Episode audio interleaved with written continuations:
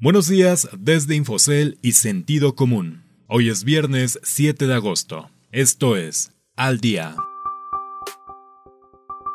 La prohibición oaxaqueña podría llegar a más estados. La industria automotriz, primera en dejar atrás las caídas. La inversión de capa caída. Hola, soy Ricardo Legorreta y estas son las historias que debes saber para estar al día.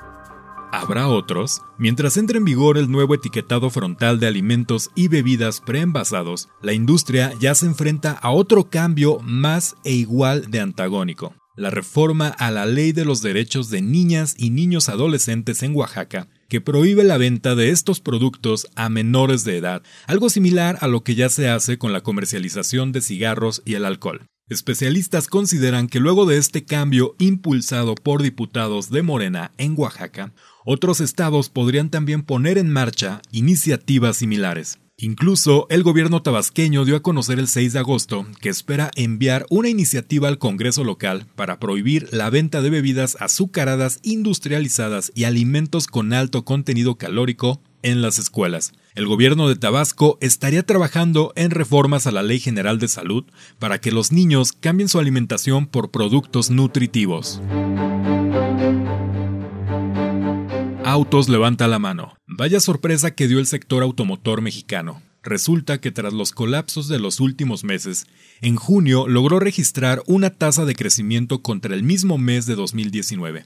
Sin duda, el primer sector manufacturero que logra levantarse de las caídas, incluso históricas, que reportó entre abril y mayo por la suspensión de actividades ordenada por el gobierno para detener la pandemia de COVID-19.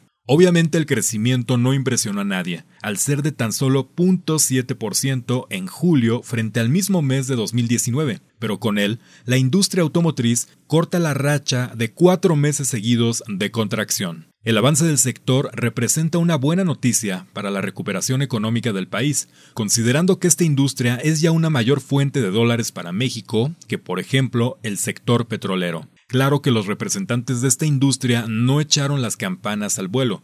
Para ellos, si bien el desempeño es una buena noticia, la industria está todavía a unos cuatro años en alcanzar la meta de 5 millones de unidades producidas que tenía previo a la pandemia. Del lado exportador, las ventas no alcanzaron repuntar y volvieron a bajar, en esta ocasión 5.5% frente a julio de 2019, o la menor reducción desde la caída reportada en febrero y que se ha repetido por seis meses consecutivos. Inversión no levanta. La economía mexicana no logró detener en mayo la caída constante de la inversión fija bruta, algo que se ha vuelto recurrente y algo que no es bueno pues augura que difícilmente la producción y el país crecerán en el futuro. La caída de la inversión fue de 4.5% en su serie mensual desestacionalizada en el quinto mes del año. Un elemento positivo de esa cifra es que la contracción fue menor que la esperada por los analistas y fue también menor que la observada en abril cuando hubo un colapso récord por la pandemia de COVID-19.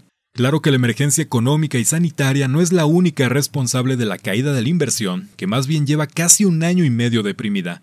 Muy probablemente algunas decisiones del gobierno del presidente Andrés Manuel López Obrador, como la de cancelar la construcción de una planta cervecera en Mexicali, han ahuyentado inversiones que de otra manera se estarían realizando para el futuro económico del país. En términos anuales es incluso donde la menor inversión se observa de forma más clara por todo lo que está ocurriendo. En mayo, la inversión en maquinaria y equipo tuvo una caída de 39.7% o un colapso no visto desde al menos 1995, cuando el país vivió una de sus recesiones históricas y que se conoció como crisis del tequila. Usted puede consultar estas y otras historias en la terminal de Infocel y en el portal de Sentido Común. Esto fue su resumen noticioso al día.